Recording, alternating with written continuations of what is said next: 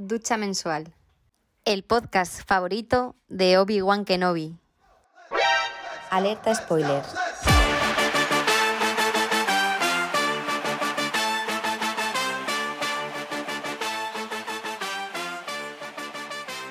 Hola, buenos días, bienvenidos al segundo programa de eh, Ducha Mensual, en el que hoy trataremos el maravilloso tema de...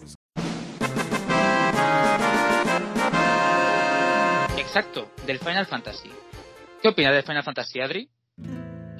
Pues que es una saga bastante, bastante longeva. O sea, es una saga que nos lleva acompañando muchísimos años, que gracias a, a los años que lleva y a la carrera que lleva, la verdad que cada juego es muy distinto. O sea, a pesar de tratarse de una saga eh, de acción RPG o de RPG por turnos en muchas veces, la verdad que se irá moldando mucho los tiempos que van corriendo y, y, y ha moldado muchísimos distintos eh, tipos de juego. Yo no sé si te pasó, eh, dado que tienes mi edad, yo cuando jugué al primer Final Fantasy, fue el 7, eh, me acuerdo perfectamente que lo compré para la PlayStation en platino. Y eh, salió en el 97, no sí. Y yo, pues, yo tenía unos 8 años. Y me acuerdo que me lo recomendó un compañero que decía que había un videojuego que era por turnos. Claro, yo nunca había jugado un videojuego por turnos, porque en esa época eh, yo ya venía de otras videoconsolas, pero me acuerdo que la, la Play me la cogí con el Crash Bandicoot. Creo que era el 1 entonces, claro, uno por turnos me parecía algo extrañísimo. Eh, y la verdad es que me encantó. Sí que es verdad que para la edad que tenía no entendía ni papa. O sea, sí que entiendes quién es el malo, quién es el bueno, pero lo de la fuerza vital y tal no entendía ni papa. Y la verdad es que me enganchó mucho lo que es eh, la fantasía, las invocaciones. A mí en esa época me encantaban los dragones y claro, eh, ahí había hasta tres dragones. Entonces era, yo creo que un videojuego que te enganchaba mucho y te sumergía, a diferencia de otros, la verdad. Sí, la verdad que lo que estás diciendo tú es un juego que salió en el 97, que salió para la primera PlayStation, que pegó un pelotazo que para aquella consola. Y yo también me pasó lo mismo, fue el primer videojuego que tuve junto con uno de coches, que no me acuerdo cómo se llamaba. Pero me acuerdo que fue mi primer salto de jugar siempre con Sonic y los Street for Rage y compañía, aquellos juegos siempre dos de beaten up, de pegar bofetadas por la calle, a un sí. juego en el que decías, es un mundo abierto, me acuerdo además abrir la caja y ver aquello, aquellos tres CDs que decías tú, ¿y esto cómo se va a poner en la consola? Sí, porque sí. son tres CDs, decías tú, pero si la consola solo tiene para entrada para uno. Y la verdad que era muy chulo cuando empieza aquella, aquella escena que empieza el Final 7, que empieza con la escena esta del espacio, que se empieza a ver todo como las estrellas iban enfocando, te quedabas con la boca abierta y sobre todo es que la música que lo acompaña es espectacular. Sí, yo creo que lo bueno de, de, los Final, porque si tú lo extrapolas lo que es los gráficos a, a juegos de, de la misma época, a ver, tú los ves y han envejecido fatal. O sea, los gráficos han envejecido fatal. Pero sí que es verdad que la música, macho, es que eh, hay videojuegos que se escuchar la música y decir, es que es este. Y con el Final Fantasy es que lo consiguen con cualquiera, ¿eh? O sea, cualquier Final Fantasy tiene una banda sonora eh, espectacular. Sí, sí, no, la verdad que son, siempre han sido juegos notables salvando alguna excepción que ha habido que siempre se han salido un poco de lo que es el recorrido original de Final Fantasy, de su acción, aventura y RPG, se han seguido un poquillo de ese camino, pero la verdad que es que lo que es escuchar una simple nota de una banda sonora y ya la, la calculas que es para Final Fantasy. Y yo me acuerdo de Final Fantasy VII que aún a día de hoy yo, mira que sigue estando que han sacado la revisión, directamente el remake, y yo sigo jugando al antiguo. O sea, el antiguo, a pesar de los gráficos que tiene, me sigue gustando muchísimo. Luego hablaremos o sea, me sigue gustando muchísimo. Luego hablaremos del remake porque, porque todo esto viene a raíz de que dentro de poco va a sacar el nuevo. Luego hablaremos del remake. Eh, ahora viene el turno del 8. Eh, el 7 es espectacular, eh, ahí donde se vea. Ahora viene el 8. ¿Qué pasó con el 8? Eh, si nos están escuchando alguien que no es de España, el 8 tuvo bastante controversia porque aquí había un, un adolescente que se llamó el asesino de la katana que iba disfrazado del personaje de, de Skull, del protagonista de Final Fantasy VIII, y mató a sus padres y a su hermana pequeña. Entonces, ¿qué pasa? Que hubo un jaleo de que los videojuegos siembran violencia, sobre todo se achacó a la saga del Final Fantasy, que, que claro, la gente que ha jugado dice, es todo lo contrario, ¿no? O sea, es compañerismo a muerte y contra el enemigo, no, no cargarte a la familia, o sea. Sí, a ver, el Final Fantasy VIII fue un punto diferente. O sea, la verdad que fue el primer Final Fantasy que cambió radicalmente lo que era el estilo de habilidades, el estilo de juegos, porque ya no era un juego en el que tenías que subir de nivel, que sí, pero no tenías que subir de nivel, sino que los personajes se van a hacerlo más fuertes a raíz de extraer magias a los enemigos y enlazarlas de forma correcta para poder evolucionar ese personaje de forma, de forma escalonada. además era un juego que tenía un pequeño problema que a mí no me gustaba y es que los enemigos escalaban en función de tus subidas de nivel, con lo cual nunca te quedabas ni por encima ni por debajo, era un poco extraño. La historia era muchísimo más adulta, o sea, pegó un petarrazo enorme, o sea, se volvió mucho más adulta y muchísimo más enrevesada y complicada. Y eso que Final 7 es un producto que tiene tantísimos spin-offs que es muy enrevesado de, de, seguir. Pero Final 8 era una saga, bueno, más una saga, es un videojuego que era muy complicado de, de poder seguir el argumento porque era bastante difícil y más para chavales de aquella época. Yo me acuerdo en el momento del espacio, eh, me recordaba, eh, salvando las grandes distancias, a alguien y sí que es verdad que la nave del Final Fantasy VIII, que es como un dragón, creo que recordar que era rojo, eh, para mí es la mejor nave de, de, toda la, de todas las sagas. Sí que es verdad que lo que decías tú de extraer la magia, yo creo que es el, el primer Final Fantasy que he jugado que apenas utilizaba la magia por eso mismo, porque si tú la, la utilizabas, eh, el contador de extracción bajaba y entonces tú físicamente en el ataque normal hacías menos daño. Luego también introdujeron lo de eh, que para poder conseguir invocaciones tenías que vencerlas, cosa que en el 7 era encontrar las materias y ya está. Sí, la verdad que sí sí que realmente de, de, lo que es atmósfera y todo es muy chulo. Es un juego que es muy bonito de jugar. La verdad que a mí me encantó. Sobre todo por el estilo, lo que digo, del tema más adulto. Pero volvemos a lo mismo, tenía un argumento que para chavales de aquella época, me refiero a nosotros, que pues tendrías, yo que sé, me acuerdo, estamos hablando del 99, si no me equivoco. Sí, por pues ahí. que todavía te estás formando las ideas, que digo yo, eh, costaba bastante seguirlo. Si ya el 7 era bastante difícil de seguir, el 8 era un argumento bastante, bastante complicado de poder, de poder hilarlo. Sí, porque viajabas al pasado, luego al futuro, luego suponía que en el pasado manejabas a otras personas, pero que si te parecían, bueno, al prota, porque los otros dos no se parecían una mierda a los compañeros que tenías. Pero eh, sí, era bastante enrevesada. Yo, eh, me ha pasado lo mismo con, con la mayoría de Final Fantasy, que es, eh, una vez que ya de adulto eh, te lo vuelves a pasar, es cuando realmente entiendes de qué va el juego. O sea, con el 7 me pasó, y con el 8, con el 9, con, el 10 ya no, porque el 10 ya te pilla más mayor, y sí que es verdad que es un poco el sueño de Resines, pero más o menos lo entiendes. Pero con el 7 y el 8, yo me acuerdo que estaba perdidísimo.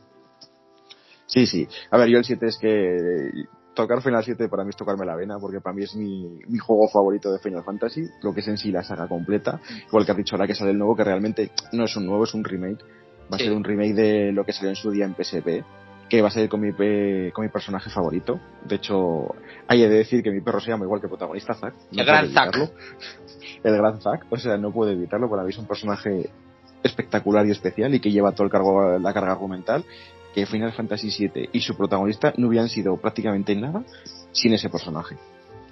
Pues mira, ahora pasamos al 9 y, y es raro porque es, el 9 es el, yo creo que es de los más desapercibidos y para mí eh, es el que más me gusta, eh, no tanto la historia, porque la historia es muy, es muy palo, palo del 7, sino eh, la ambientación. A mí que sea en plan fantástico medieval, porque encima rompía con los otros dos, porque claro, el Final Fantasy VII es como así eh, un, un estilo futurista pero punk como el 8, pero sin embargo el 9 no, el 9 es, es realmente es fantasía medieval, o sea, no, no tiene nada así sí marcos voladores tal pero es fantasía medieval. A mí a mí me, encantó o sea me pareció luego también eh, utilizabas a cuatro personajes en vez de a tres y cada uno era había diferentes razas. De hecho a mí mi personaje favorito de toda la saga es Vivi eh, es el que más de todas las sagas eh, de Final Fantasy es y yo creo que es el que eh, es curioso que es el juego yo creo que menos seguidores tiene pero cuyo personaje es el, que más quiere la gente. O sea, es algo raro. Si es que realmente Final Fantasy IX llegó en una época en la que ya PlayStation estaba tocando a su fin, con lo cual era una época en la que ya estaba decayendo Play, se asomaba PlayStation 2 ya por el horizonte y la gente ya no estaba, había tantísimo catálogo de videojuegos que la gente y de rol y tema RPG y todo esto, que la gente ya no estaba tanto y salió como al final y volviendo al origen, porque Final Fantasy originalmente, los juegos de la saga, tanto el 1, el 2, 3, 4, 5, 6, eran todos tipo, tipo medieval. O sea, eran todos es tipo, tipo medievo, o sea, con castillos, con princesas, o sea, todo al, al, antiguo, al antiguo medievo. Y este volvía un poco a ese estilo, salvando los pequeños toques pues de barco volador y eso, que seguían también los antiguos, siguen los que siguen teniendo, pero para mí tiene una historia súper chula, súper amena y con unos personajes la verdad que son muy chulos. Sí, además yo me acuerdo que en esa época mm, también juega un juego de rol parecido que me encantó, que es de otra compañía, y la verdad es que no sacó ni remake ni nada, que es el Legend of Dragon. Me pareció espectacular el juego, o sea, me pareció maravilloso. Y ahora vamos a pasar al 10. Yo creo que el 10 es el, el primer, o, por no decir único, videojuego de Final Fantasy que salía anunciado en la televisión. Yo me acuerdo perfectamente de ver anunciado en la televisión. Yo creo que era porque justo la, eh, salía la Play, la Play 2, como bien decías, y, claro, tú ves el 7, el 8 y el 9 y de repente ves los gráficos del 10 y haces, ahí va Dios, lo que han hecho aquí. Espectacular, parecía, parecía gente real en, los, las cinemáticas, eh, con esa banda sonora de Ramstein, creo que era Ramstein, o por lo menos algo que se le parecía, y, me pareció, vamos, o sea, luego eh, era otra vez volver como al, al 9, ¿no? Porque era también así rollo medieval, de fantasía, con toques futuristas, pero no, no como el 7-8, sino integrado a la naturaleza, las invocaciones eran espectaculares, o sea, me luego también, hablando de las invocaciones, allí las invocabas y, era la primera vez que los personajes desaparecían y, y manejabas tú la invocación, cosa que antes era un vídeo que, en, en, algún que casos como puede ser Eden eh, querías que se cortara lo más rápido porque si no te pegabas igual 10 minutos viendo la tele eh, pero ahora no ahora, ahora tú eras parte de la, de la invocación. Ah miento creo que salía eh, el personaje que lo invocaba. La, en este caso Yuna Sí, en este caso sí porque era la invocadora, por decirlo de alguna manera, sí era la que podía manejar las invocaciones. Pero Final Fantasy X, aparte de que rompió un poco también con eso, también se volvió más pasillero, era un videojuego que era más, tenía su minimapa, o sea, tenías un minimapa en todas las zonas, era un juego que se dividía por zonas y era muy pasillero, o sea, era bastante más pasillero que los anteriores. La verdad que también rompió con el molde de subidas de nivel porque abrió un, un nuevo sistema que era el tablero de esferas que era súper chulo. O sea, la verdad que era muy chulo. Y yo recordaré siempre la escena del principio, la escena con la música, como te has dicho, en el partido de béisbol, que es mm. brutal. O sea, esa escena te quedas sentado en la televisión diciendo, la quiero ver seguir viendo en bucle y la historia del juego era muy chula. O sea, la verdad que te pilla ya más mayor, puedes coger un poquito más las riendas de lo que es historia, meterte más en los personajes y tenía una historia muy, muy chula. Eh, además, eh, ahora que decir lo de las habilidades, salvo invocar, eh, todos eh, o podían aprender todo. O sea, te podías meter en el árbol de Lulu y aprender magia negra, te podías eh, meter en el árbol de Yuna y aprender curación. O sea, porque yo me acuerdo que yo tenía eh, mi equipo era, era Waka, era Tidus y era Auron. Y llevaba Waka, que Waka me parecía es que la ulti de Waka que, pegaba unas hostias todo el rato. Eh, para sobre todo personajes helados. Y, me acuerdo que no me hacía falta nadie más porque con esos tres eh, ya cubría todas las necesidades. Sí que es verdad que, eh, no sé si te ha pasado a ti, con los Final Fantasy, que las invocaciones están muy chulas y tal, pero llega un momento que, por ejemplo, la primera vez sí que las usas, pero la segunda vez que te lo pasas es que te quedas como, eh, no me hacen falta realmente eh, invocar nada. Igual eh, rubí para escudo y tal, pero es que te pasas el juego eh, con ataque. O sea, subes a nivel lo que tienes que subir y metes en las armas lo que tienes que meter, y igual sí que utilizabas magias de apoyo, como puede ser barrera o espejo, pero al final te lo pasabas a, base de fuerza bruta, todos. Sí, sí, a base de, si tú subías de nivel y escalabas bien con los personajes, se grindeabas bien, no necesitabas realmente las invocaciones. Sí que eran un gran apoyo porque en algunos momentos te podían ser un apoyo muy bueno, porque yo me acuerdo de la ubicación de, la invocación de Yojimbo, era espectacular, si tenías suerte, se cargaba los enemigos de un solo ataque, da igual el enemigo que fuera. A ver, tienes que tener mucha suerte, pero esa invocación era, estaba rotísima. Yo me acuerdo que, me, salvó una vez el culo eh, porque me acaba de cargar, creo que era Yunalesca en el 10. Y, y dije, oiga, que me he dejado un cofre tal. Y volví. ¿Y qué pasa? Que, que en el mismo escenario me apareció Bahamut eh, negro. Que dije, ¿qué es esto? ¿Qué está pasando? Y dije, saco a Yojimbo, le di un gil y, y, se lo cargó. Y hago, madre mía, qué suerte he tenido. Porque claro, luego me enfrenté a otras invocaciones oscuras y, y te quitaban eh, 99.999 y claro, en ese momento, mm, como mucho tenías de vida, eh, 9.999 hasta conseguir eh, expandir lo que es la vida, ¿no? Sí, sí, la verdad que ese juego pegó un, un, buen pelotazo porque la verdad que entraba justo con el lanzamiento de PlayStation 2 y era el momento en el que marcaban un antes y un después en los gráficos, era un salto bastante grande. Iba en un, era, iba en un DVD, cosa que ya para nosotros era sorprendente porque estábamos acostumbrados a tener siempre tres o cuatro CDs por casa, por cada Sí, videojuego, y este solo iba en uno, y la verdad que estuvo muy chulo. Yo es un juego que recuerdo con mucho cariño. La escena final te rompe, no vamos a spoilear por si alguien no se la ha hecho, ya que ha salido muchas, muchos remakes y muchos remaster de él y se puede jugar prácticamente en casi todas las consolas ahora, a día de hoy. Y es una escena final muy chula que, bueno, que luego fueron saliendo más cosas de ese videojuego. Sí, salió el 10.2, que sí que es verdad que el sistema de combate eh, lo mejoraba, digamos, pero a mí no me me- o sea, yo lo tengo, ¿eh? Y no me enganchó nada. O sea, lo- me lo pasé por pasármelo. Sé que luego hay como diferentes finales, pero dije que creo que es la primera vez que tienes opción a diferentes finales dentro de, de un Final Fantasy y dije, mm, no me convenció absolutamente nada. A ver, Final Fantasy XII es lo, lo que volví a decir antes, es un juego que repescaba otra vez el sistema de oficios. Igual que otros Mm. videojuegos repescaban el sistema antiguo, este repescaba el sistema de oficios. Con lo cual cada personaje pues podía tener, tenía su tablero de vestimentas y podías, eh, pues según lo que necesitabas en cada momento, pues cambiarlas y usar el- lo que mejor te viniera. Los Final Fantasy ya los antiguos ya tenían ese, ese sistema. Eh, De hecho, hay videojuegos posteriores que han seguido usando ese tipo de, de sistema de oficios. El Yakuza era Like Yakuza Sí, Like a bueno. Dragon es el que Final Fantasy XII es otra opción que también tienes, Sí. o los otros Final Fantasy de portátil que también tienen el sistema de oficios. Mm. Final Fantasy Tactics, que salió entre medio del X2 y el X. Es un Sí, videojuego que salió para Game Boy Advance, que era una consola que también otra consola que lo estaba pegando muy fuerte. Y era un videojuego que todo el mundo pensaba que iba a ser un Final Fantasy normal, y resulta que no, que era un juego de táctica. Nada que desmerecer porque fue un verdadero juegazo. O sea, fue uno de mis regalos de cumpleaños y fue un verdadero juegazo que lo recuerdo con muchísimo cariño.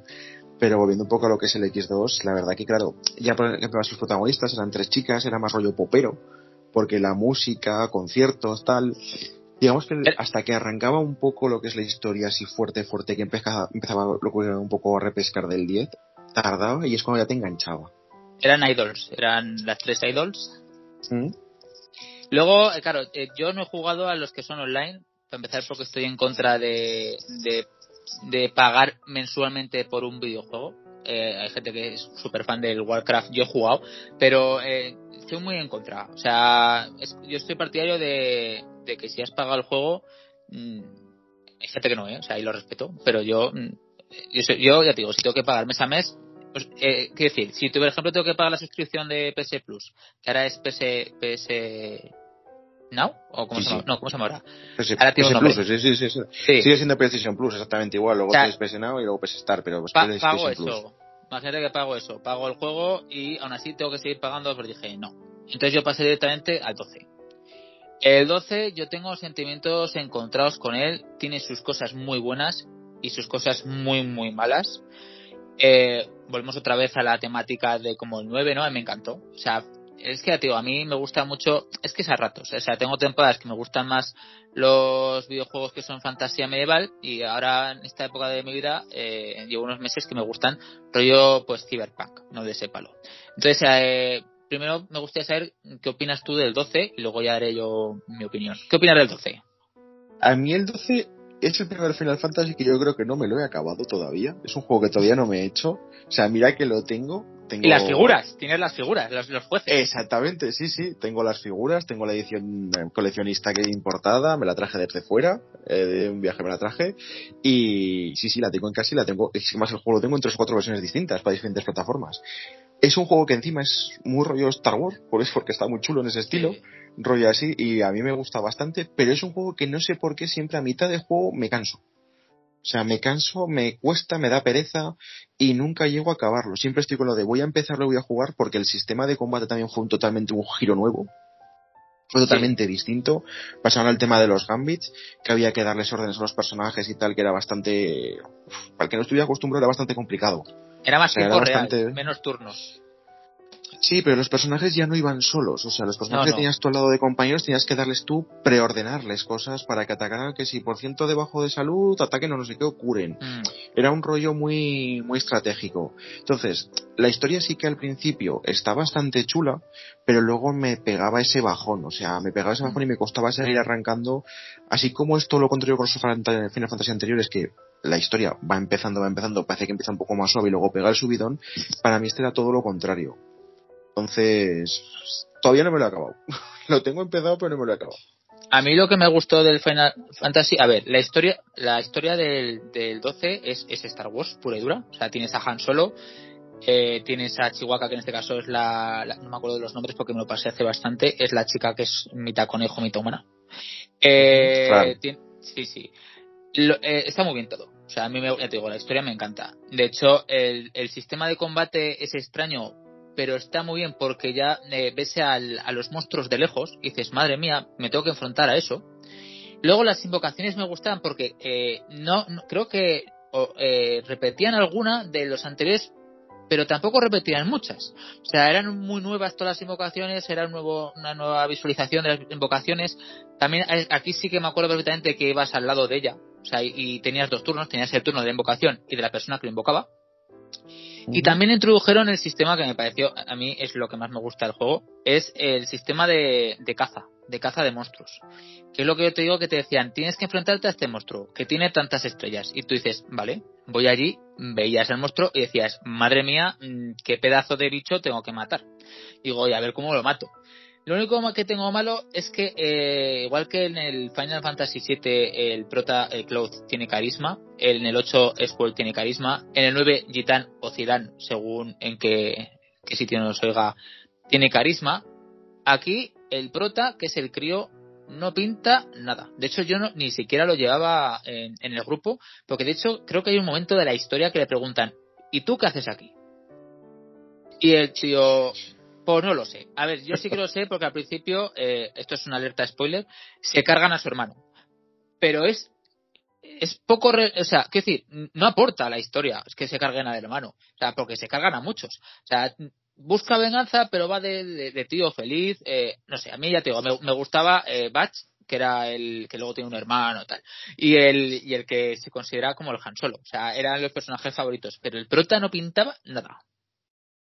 Sí, es un juego que era muy distinto. Es un poco, volvemos a decir lo mismo, es otro juego que llegaba en el final de la consola ya, en el final de, de lo que era el, el Play 2, la vida de PlayStation 2, y le pasaba un poco como a Final 9. Así como Final 9 es- tampoco es un juego que pegara mucho petardazo, a este le pasó lo mismo. O sea, cambió realmente el estilo de todo, y hay gente que le gusta muchísimo, hay gente que no le gusta nada, y luego hay gente, pues, los que me meto yo, que estamos como que sí, que no, que hay momentos en los que lo quieres jugar, empiezas con muchas ganas y te pasas a mitad, hay momentos en los que dices, "Uf, se me hace muy pesado, hay momentos en los que te enamoras del juego, pero es un juego que, te digo, es el único, creo que todavía no, a no ser que se me escape alguno, que yo dudo, porque creo que me he hecho todos, es, me falta por hacerme. Pues ya te digo, yo creo que tiene cosas muy interesantes, otras que es como para olvidar. Y me, me parece un, un buen juego, como Final Fantasy. Luego ya pasamos Sí, al eso. 13. El Y 13, eso, yo creo que es el que, el que más odio. Eh, un juego que es que yo creo que es el primero que, que tiene continuaciones para explicar la historia, que la historia es es que eh, me lo pasé hace tanto que pero ya- yo ya era adulto y digo no me estoy entrando de nada luego las invocaciones que eran eran eh, vehículos que sí que la idea está muy bien pero no sé a mí a mí el 13 no me gustó y me lo pasé ¿eh? no me gustó nada o sea pero lo que es nada eh Sí, a ver, eh, saliendo un poco de lo que es, estamos hablando simplemente de juegos numerados de la saga, o sea, los spin-offs los estamos dejando un poco a un lado porque si no, no acabaríamos el vídeo ni en tres Mm. horas, porque Sí, nos hemos dejado por atrás muchísimos juegos, pero Muchísimos. muchos, y de hecho, y muchos de ellos que no son encima no son RPG, sino que son shooters o carreras o de mazmorreo, nos hemos dejado de mucho por combate. el medio.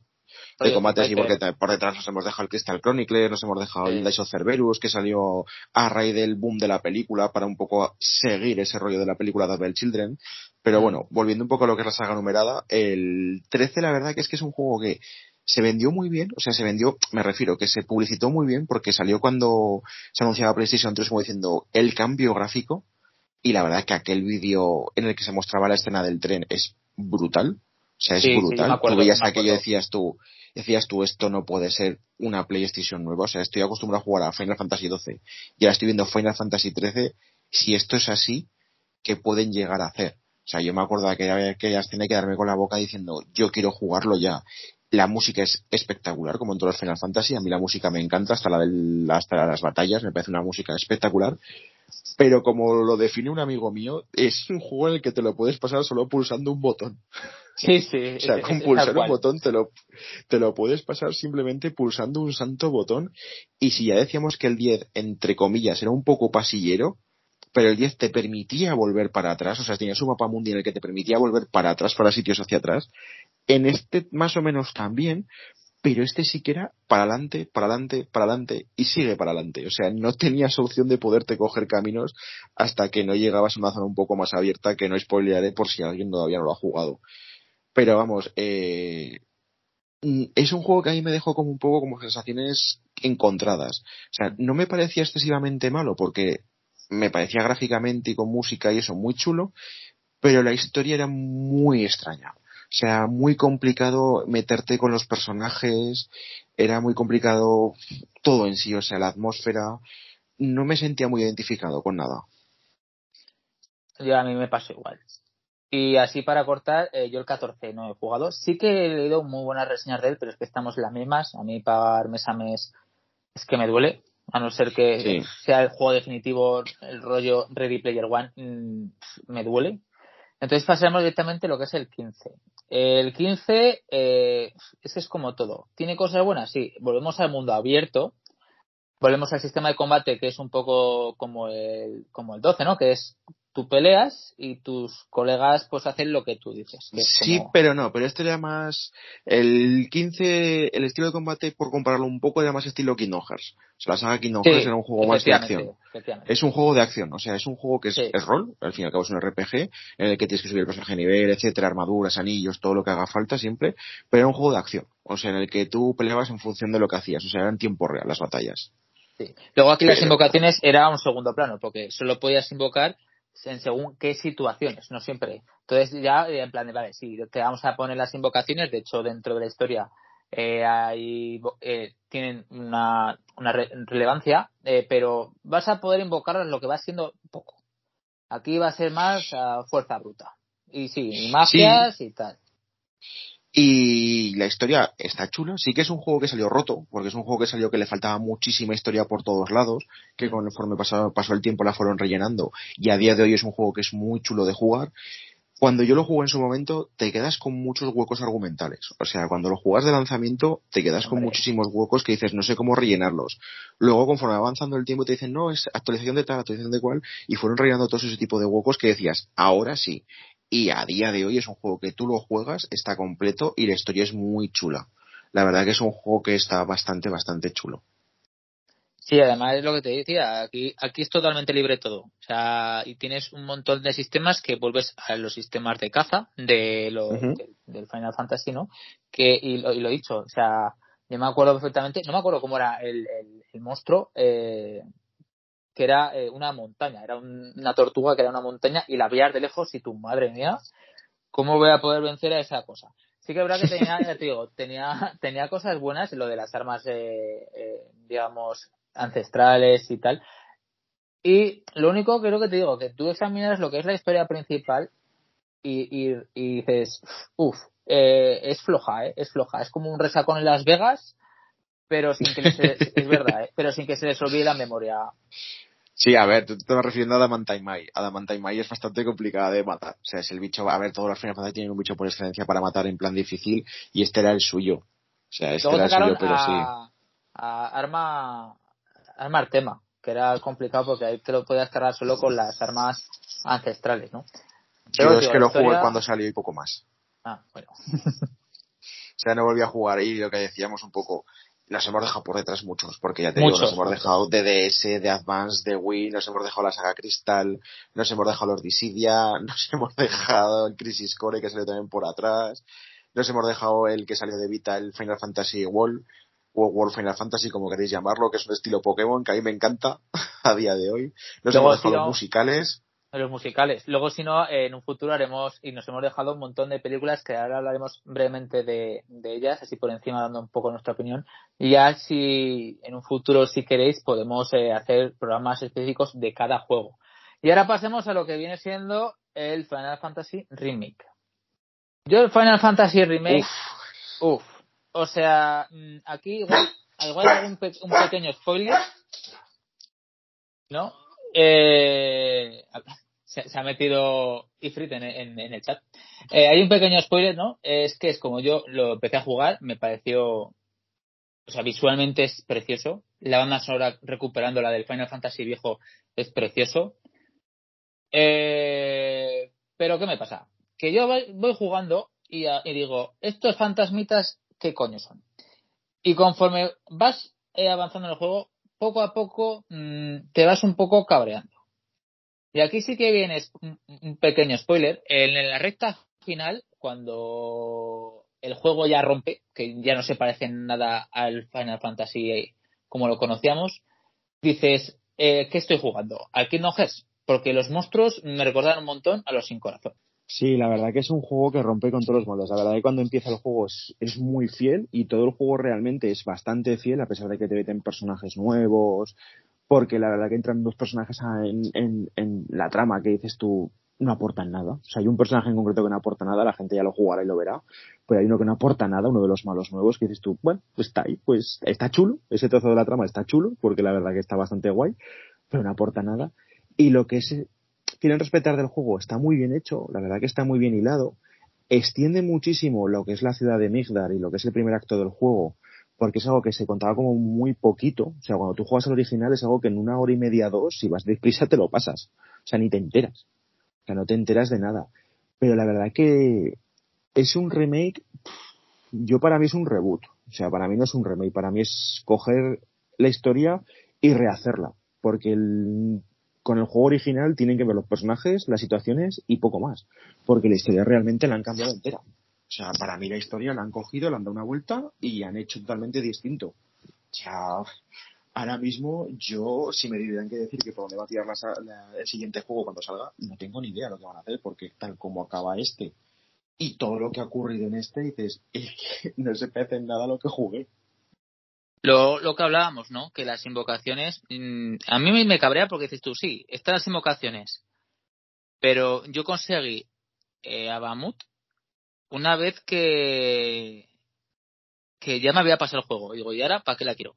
Además, eh, lo que me pasa con ese juego es que para poder conseguir, por ejemplo, el platino, lo tienes que pasar como unas tres veces. Y a mí, juegos que te tienes que pasar tres veces y son tan largos, dices tú, uff, o sea, porque por ejemplo, en el del Ring sí que tengo el platino, pero mm, una vez que ya conoces el juego, pasártelo es, es una tarde, o sea, porque vas para pa, pa los jefes y ya sabes dónde va. Pero aquí para pasarte todo y conseguir todo es como hasta luego y no sé, o sea, quiero decir, yo creo que los, eh, los, los fantasmas somos los, los fans de toda la vida que quieren que, eh, que el juego siga su curso y al final lo que haces con Club es que los cargas para, para, que, para cambiar la historia. O sea, yo creo que ha sido la moraleja que han querido dar. Yo, la verdad que cuando la gente, si hay gente que no se lo ha jugado por no entrar en el tema de los spoilers y todo esto, porque es un juego que todavía es bastante, entre comillas, reciente, y más ahora con su relanzamiento en PlayStation 5, con la expansión y todo esto, eh, el final a mí me dejó totalmente roto. O sea, yo el final me esperaba una cosa y esa escena post créditos, por decirlo de alguna manera, te deja un umbral abierto enorme. O sea que para mí, mira, dices perfecto. O sea, porque estás acostumbrado a jugar remakes y los remakes al fin y al cabo es jugar lo mismo que habías jugado, remodelado con gráficos nuevos y algún sistema nuevo. Este sí es un remake, pero vuelvo a repetir lo mismo, es un reboot, no sabes por dónde te va a salir. O sea, yo estoy esperando con muchísimas ganas el nuevo porque no tengo ni idea por dónde van a tirar. Yo ya pongo, yo no tengo ni idea. O sea, yo creo que al final es decirte, vale, lo que conocías hasta ahora está muy bien. Eh, si quieres eh, eso, pásate el viejo. Ahora va a ser todo nuevo. Yo creo que es una, una manera de decir, vale, eh, este juego va en un principio para la gente que ya conoce Final Fantasy, pero también para aquellos que o son muy jóvenes o que nunca han jugado a este, a este juego eh, vamos a hacerlo para ellos. Entonces no tengo ni idea de por dónde vas a de por dónde vas a ir los tiros. Sí que se han visto personajes eh, que están en el Final Fantasy antiguo, en el 7, el original, pero claro, dices tú es que has cambiado tanto la historia que no sé ni cómo los vas a introducir ni dónde. Es que ahora mismo estás con, como has dicho tú, con alerta de spoiler. Hay cosas que tendrían que estar esmochadas que no lo están. O sea, hay, cosas muy raras. O sea, hay cosas muy raras. Sí que es verdad que hacer Final Fantasy VII a día de hoy, con los gráficos que están haciendo el remake, yo no sé cómo sería eso, pero yo creo que necesitan por lo menos sus siete partes, porque el mundo era tan grande, tan enorme, y hacerlo bien, bien, bien sería muy complicado. O sea, no podrían. Si simplemente ya hacerte Migdar, mira lo que les ha costado. O sea, te cuesta 25 o 30 horas pasarte ese puñetero juego casi, por decirlo de alguna manera. Entonces, imagínate solo Migdar. Ahora tienes que pasar a la ciudad al lado, luego la granja de los chocobos, el pantano y sobre todo el maravilloso que yo quiero ver a ver cómo lo reconstruyen Gold Saucer. O sea, eso por favor. ¿eh? que el Cañón Cosmos, el Cañón Cosmos también. Juno, o sea, sí, o sea, yo tengo sitios los que quiero ver, o sea, la escena de la nieve, del snowboard, yo quiero ver todo eso, cómo lo hacen. Pero ante todo Gold Saucer, a mí con Gold Saucer, a mí ya el resto, yo ya tengo un juego para mí solo. O sea, pues que me respeten todo, las recreativas, me respeten todo, pero que lo hagan bien. Pero claro, es que es tan grande Gold Saucer que ya prácticamente en sí sería un juego solo. Yo tengo curiosidad, aparte de Gold Saucer, eh, tengo curiosidad por las armas. O sea, no me refiero a las armas que portan los personajes, sino a los gigantescos monstruos que te vas a tener que Arma de tierra. Sí, o sea, sí, porque, por ejemplo, arma de tierra. Sí, porque realmente eh, hay tres, por decirlo de alguna manera. Una eh, es la que tienes que cargarte, que es la que está en el aire, que es bastante, que es la que te vas a moviendo por el mapa. Arma de tierra, que es la que está a las afueras de Gold Saucer, que es bastante complicada, pero las puedes meter. La complicada para mi gusto va a ser arma de agua, porque al fin y al cabo era con un submarino. ¿Cómo metes un submarino en esta aquí? Es que va a ser muy complicado.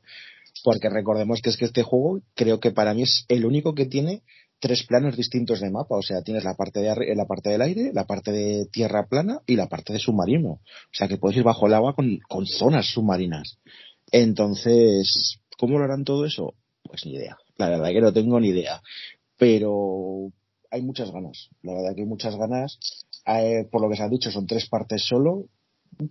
no sé cómo va a ser todo en tres partes, porque si en una solo han cogido el primer acto y era lo más corto, les queda ahora muchísimo juego por delante.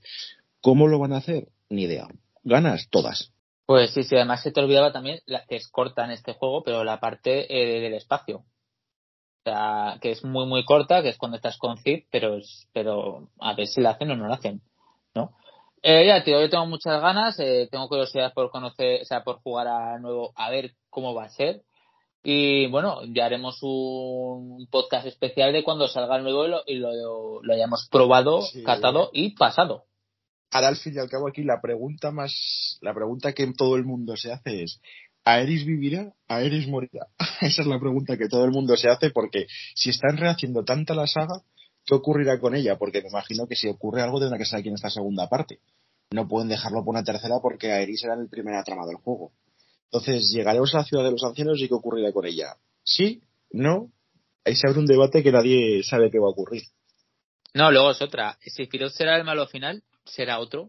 Porque, claro, ya te digo, aquí han metido, aquí han metido bichos que en el, en el original no había. Entonces, mmm, se inventarán otro malo final, habrá cooperación con Sephiroth para cargarse a ese malo, porque a Sephiroth le interesa, porque si sigue la historia como, como sigue, eh, muere y se supone que eh, si, al cargar textos evitas esa historia. Entonces, no sé, ya te digo, pueden eh, como están muy locos, eh, pueden tirar por cualquier lado, o sea, por cualquier lado. Yo ya me espero cualquier cosa después de haberme pasado el remake.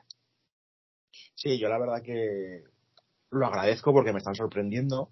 Sí que es una saga que, que la saga Final Fantasy VII en general, o sea, lo que es la, trama del 7, el argumento del 7 y lo que son sus spin y todo, es un, argumento que me encanta.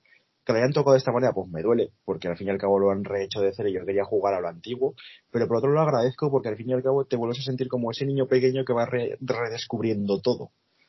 Yo sé que habrá gente que está totalmente en contra diciendo, Buah, se la han cargado, tal. Sí, no, o sea, ahí se abre un melón gordo para hablar y yo creo que es que es depende. O sea, simplemente tienes que abrir la mente y decir, bueno, estoy jugando un, no un remake, sino estoy jugando un reboot. van a inventarse todo, van a coger cosas antiguas, van a coger cosas nuevas. Si quieres jugar al original, lo tienes en 40.000 plataformas, tira por él, juégalo. A día de hoy se puede jugar en cualquier lado, al Final Fantasy VII original. Y ese tómatelo como algo nuevo. O sea, tómatelo con algo nuevo y, y disfrútalo. Mira, yo para tomar, o sea, para haberlo disfrutado, me lo tomé en plan de, eh, vale, esto es como el multiverso. Hemos jugado a una versión Planeta eh, 5.3 de, bueno, de la saga, del Final Fantasy original, y ahora estamos en una alternativa. Eso es una versión alternativa de lo que podía haber pasado. Y yo me lo tomo así, en plan de el otro existió y existe, y esto es una nueva línea temporal que han creado que, que, que, no, que no tiene nada que ver. Ya te digo, como el multiverso de Marvel, digamos. Sí, sí, lo malo de, claro, creado una saga así totalmente, por haber creado este tipo así alternativo, es que todo lo que sacaron posterior, la película, el juego de shooter, el Crisis Core, todo esto encaja de manera muy distinta. O sea, ya no encaja igual que tenía que encajar, porque era, digamos que era como un, una saga encajada directamente, era, tenía sus propias, sus spin-offs que iban perfecto con lo que era el 7. Ahora no encaja nada con nada, es totalmente nuevo. No, no. No, no. Bueno, pues ya es hora de, acabar. Nos hemos dejado un montón de cosas, nos hemos dejado películas, eh, nos hemos dejado un montón de videojuegos de diferentes plataformas, incluso de las mismas plataformas. Eh, pero claro, eh, queremos hacer un podcast en un principio corto y incluso ya nos hemos pasado un poco porque es un tema muy peliagudo y que da para mucha conversación. Entonces, si te parece bien, Adri, en un futuro o bien cercano o bien lejano, si te gusta, pues seguiremos más específicamente hablando eh, individualmente de cada videojuego. O sí, o por plataforma, o si queréis hablar de sí. que hablemos de videojuegos de una plataforma, pues tiraremos de una plataforma, o dentro de Final Fantasy de un género en concreto, hablaremos de lo que pidáis. Bueno, pues eh, se ha acabado el segundo programa de, de ducha semanal. Recordar aquellas comunidades donde haya llovido y ya no hace falta que os duchéis. Salís a la calle con gel, champú y una toallita, ¿verdad? Una toalla para taparse. Así que, sí, sí. Eh, sin más dilación, nos despedimos. Yo soy Eduardo. Yo soy Adrián y nos vemos en el siguiente programa de esa ducha mensual que será eh, intentaremos colgarlo todos los viernes un programa. Hasta luego chicos. Bueno hasta luego